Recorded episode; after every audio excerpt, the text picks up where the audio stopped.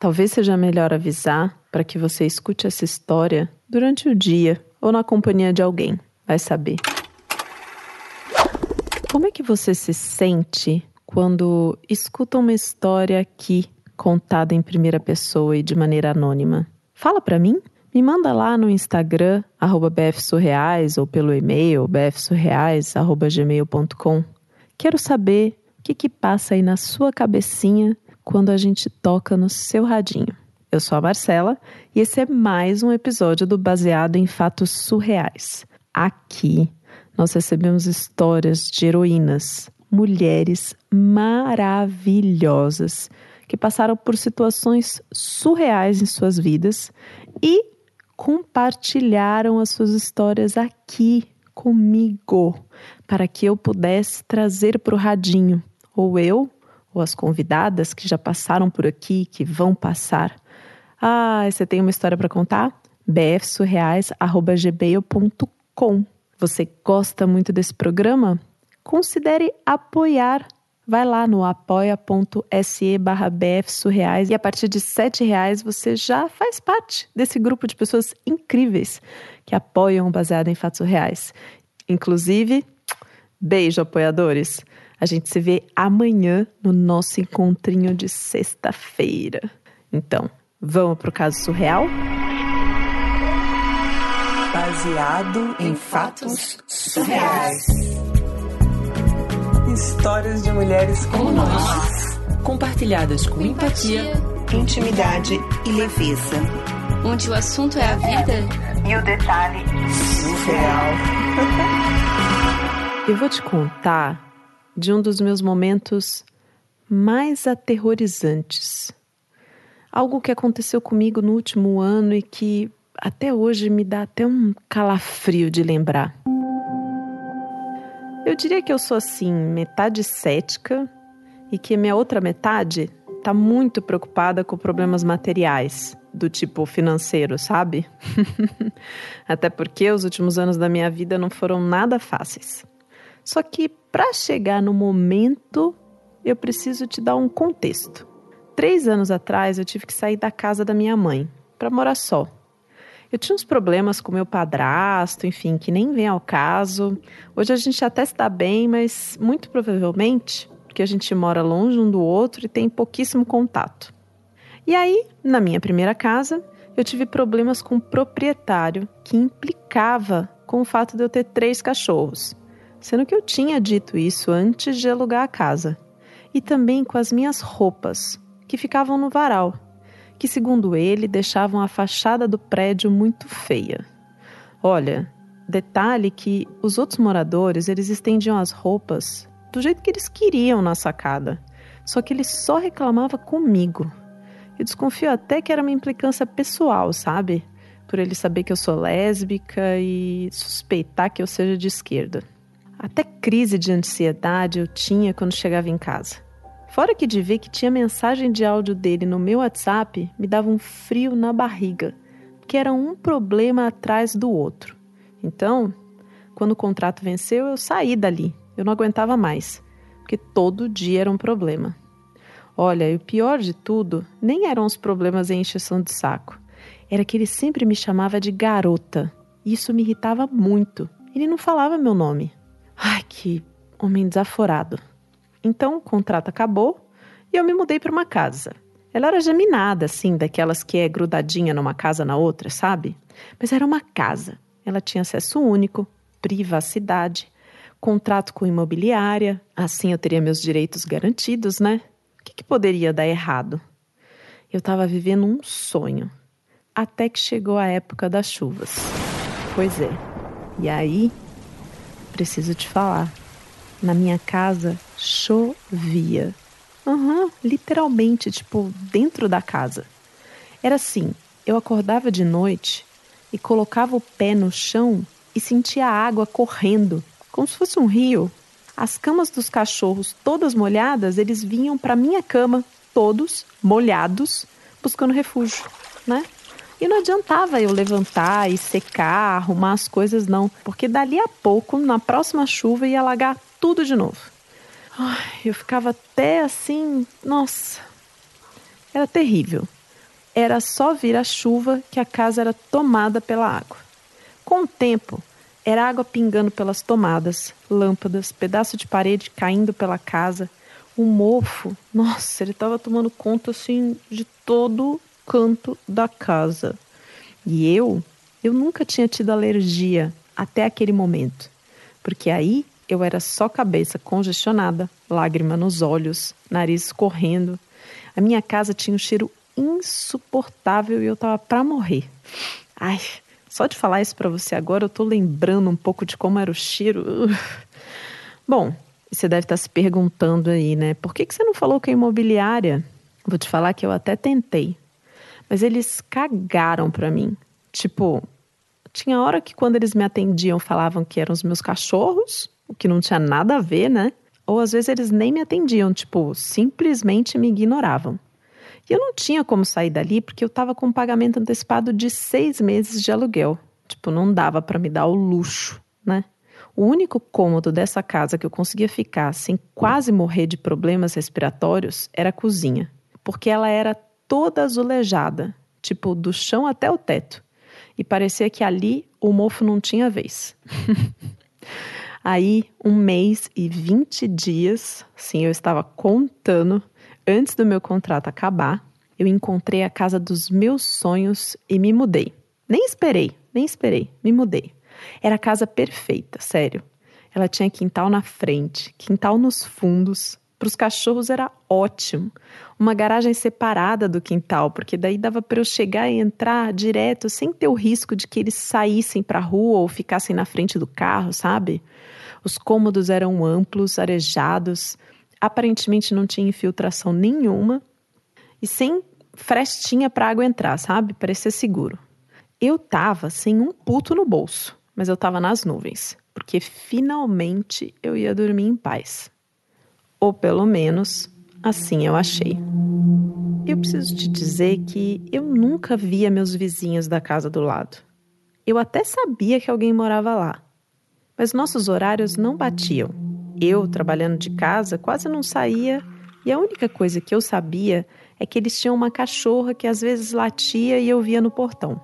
Então eu comecei a escutar sons que pareciam vir da casa deles.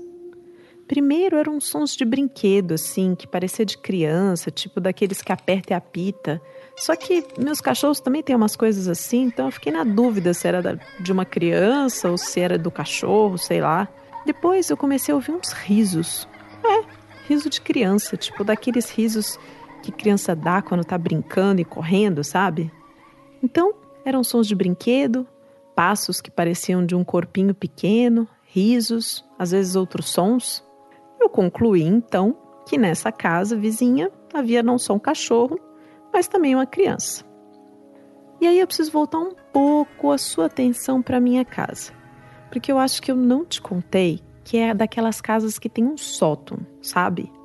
Não do tipo do sótão de casa americana, não, que dá até para fazer um quarto, um escritório. Não. Era do tipo de casa que tem sótão que é só poeira, fios, uma caixa d'água e alguns insetos, sabe? não que eu tivesse subido para olhar, não. Uh -uh. Quem me contou foi o cara da internet, quando tava instalando os fios lá. Tudo certo, né? uma criança na vizinha e um sótão.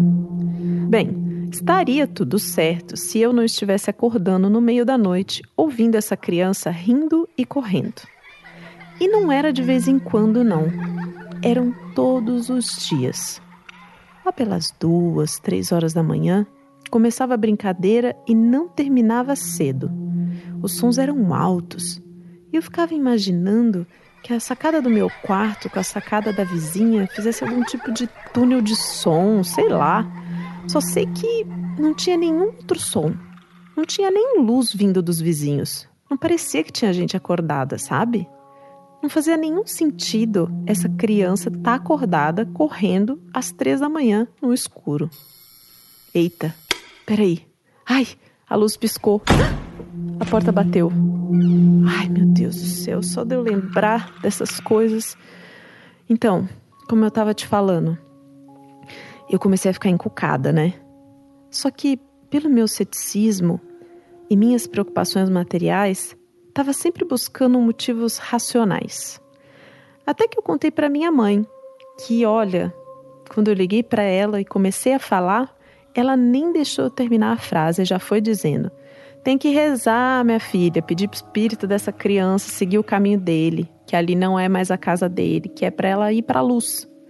Olha, eu até já fui curiosa com a religião, sabe? Mas eu não sou o tipo de pessoa de fé. Então eu falei para minha mãe assim: Não, mãe, que espírito que? É só a criança aqui da casa do lado. Esse povo aqui é estranho, capaz que eles nem dormem com a criança pequena, porque eu nunca vejo ninguém ali durante o dia. Vai ver até que eles são vampiros. Minha mãe não levou na brincadeira, não, sabe? Acabou que ela brigou comigo. A gente desligou o telefone e as minhas noites seguiram sendo interrompidas por essa criança brincalhona. Daí um dia uma amiga veio dormir em casa. E durante a noite eu percebi que ela estava acordada no momento que eu acordei com os barulhos do sótão. Aí eu perguntei se ela estava ouvindo alguma coisa. E ela confirmou que sim, que estava ouvindo sons que pareciam ser de uma criança rindo e brincando. E me perguntou o que, que era. E eu respondi: Ah, é só uma criança que mora aí no meu sótão. Tipo, com esse tom de sarcasmo. E eu sei que ela me olhou assustada e não gostou da brincadeira, porque eu consegui ver o brilho no olho dela no escuro. Ela estava aterrorizada e a gente não falou mais sobre o assunto. Só que aí os dias se passaram e eu enfim conheci a minha vizinha do lado. É, só que eu não vi ela durante o dia simplesmente porque ela estava viajando. Ela não estava na casa dela. A casa estava vazia. E aí, quando eu comentei com ela sobre os sons durante a noite, eu percebi que ela fez uma cara de tensão e mudou de assunto, assim, ela não quis comentar. Foi como até se eu não tivesse dito nada. Tipo, passou um segundo, ela fez aquela cara e mudou de assunto. Ficou muito claro que ela não queria falar sobre isso de jeito nenhum. E aquilo me deixou curiosa. E aí as noites seguem, só que numa delas eu acordo e parece que a criança brincalhona estava realmente animada.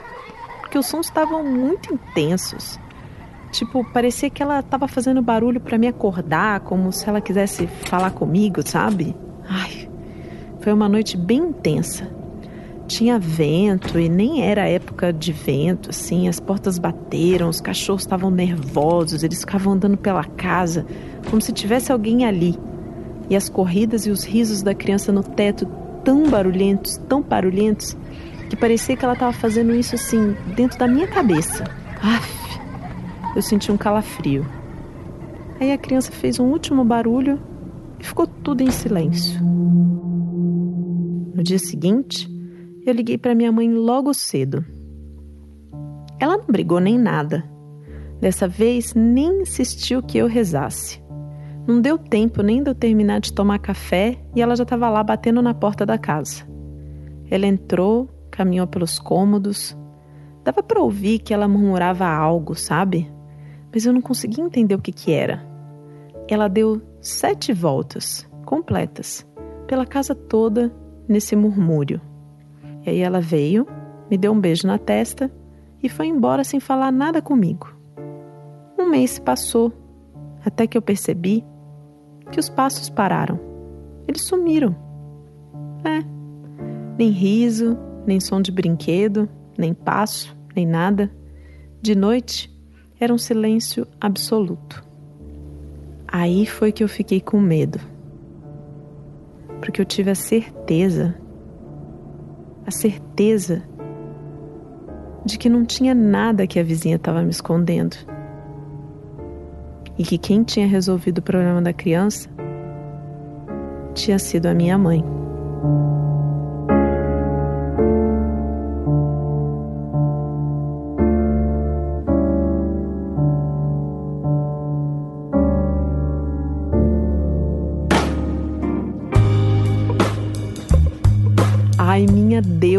Heroína, essa sua mãe, hein? A minha mãe fez a mesma coisa quando eu tive meus pesadelos, sabe? Um tempo atrás. Ela ficou rezando na minha casa umas duas semanas, assim, direto. Ah, que medo! Você continua na mesma casa, né? Com os cachorros. Você é muito corajosa, muito mesmo. De verdade. Muito obrigada por ter compartilhado a sua história com o Baseado em Fatos Reais. Fiquei muito feliz de contar essa história. Quer dizer, feliz, feliz, sim. Eu fiquei contente porque eu gosto de receber as histórias, mas um pouquinho com medo eu tô gravando isso no final da tarde. Bom, acho que eu vou ter que tomar um remedinho para dormir hoje. Não, brincadeiras à parte, eu gostei de você ter mandado sua história. Tô adorando você que tá aí do outro lado do radinho acompanhando esse podcast no mês de outubro, ouvindo sempre os episódios de dia, né? Estou recomendando. E também adoro, adoro saber que tem pessoas apoiando esse podcast, querido que é para mim e para elas também, os apoiadores. Ai, como eles são incríveis. Se você quiser fazer parte desse grupo de pessoas, bfsurreais.com.br barra contribua. E você pode escolher se você quer o Pix, o Apoia-se, o Paypal, enfim, você que manda. Tem até PicPay, tá bom? Até o próximo caso surreal.